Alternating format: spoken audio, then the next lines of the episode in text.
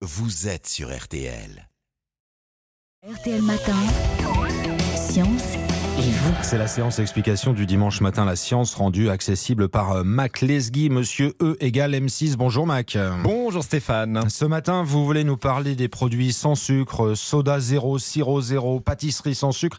Est-ce que ce sont utiles à notre euh, santé? Oui Stéphane, ces produits à ne pas confondre avec les produits allégés dont je vous parlerai une autre fois sont prisés par beaucoup de consommateurs, mais d'autres s'en méfient, alors que faut-il en penser? Déjà, c'est quoi un produit zéro sucre? C'est un aliment où le sucre, c'est-à-dire le saccharose, cette molécule qui provient de la betterave ou de la canne à sucre et qui donne son goût sucré aux aliments, a été remplacé par un édulcorant. Et qu'est-ce qu'un édulcorant? Alors il y en a plusieurs, aspartame, acésulfame, sucralose, etc. Ce sont des substances qui ont un pouvoir étonnant, celui de faire réagir les récepteurs du goût sucré de la bouche, même en très petite quantité. C'est ce qu'on appelle le pouvoir sucrant. Par exemple, le sucralose a un pouvoir sucrant 650 fois plus élevé que le sucre classique. Imaginez, un seul gramme de sucralose vous donne un goût sucré aussi intense que 650 grammes de sucre dans la bouche. Donc c'est tout bénéfice pour les fabricants.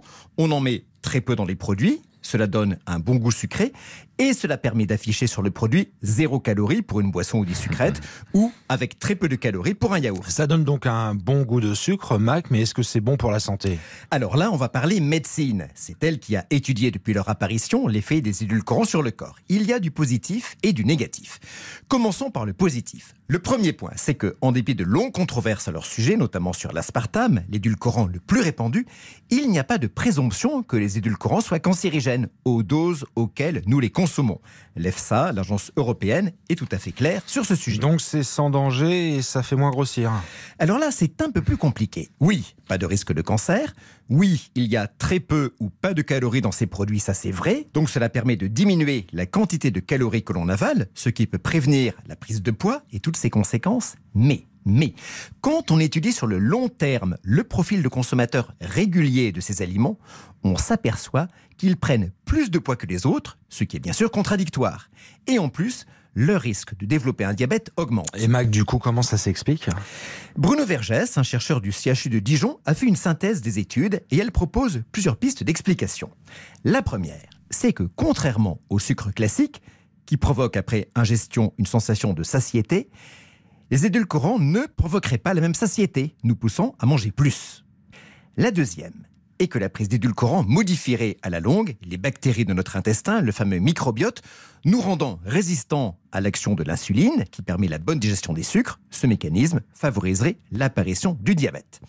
Enfin, la troisième, la plus simple, c'est la compensation. Comme on a pris un produit sans sucre, on s'autorise par compensation à un vrai produit sucré, ce qui amène, là encore, à la prise de poids. Et du coup, on doit comprendre quoi? Qu'il faut arrêter ces produits sans sucre? Bah, vous devinez la réponse. Dans le cadre d'une phase de perte de poids, avec des mesures diététiques adaptées, ces produits peuvent avoir une utilité. En revanche, dans le cadre d'une alimentation régulière, équilibrée, ces produits ne sont pas recommandés. D'ailleurs, l'ANSES dit qu'il faut tout simplement réduire globalement le goût sucré, vrai ou faux, dans notre alimentation. Donc la modération s'impose. J'espère ne pas avoir plombé votre dimanche. Bon petit déjeuner et mollo sur la confiture. Mollo sur le sucre et sur la confiture, le message du matin de Mac Lesguy, c'est la science pour tout le monde. On réécoute en podcast sur l'appli RTL.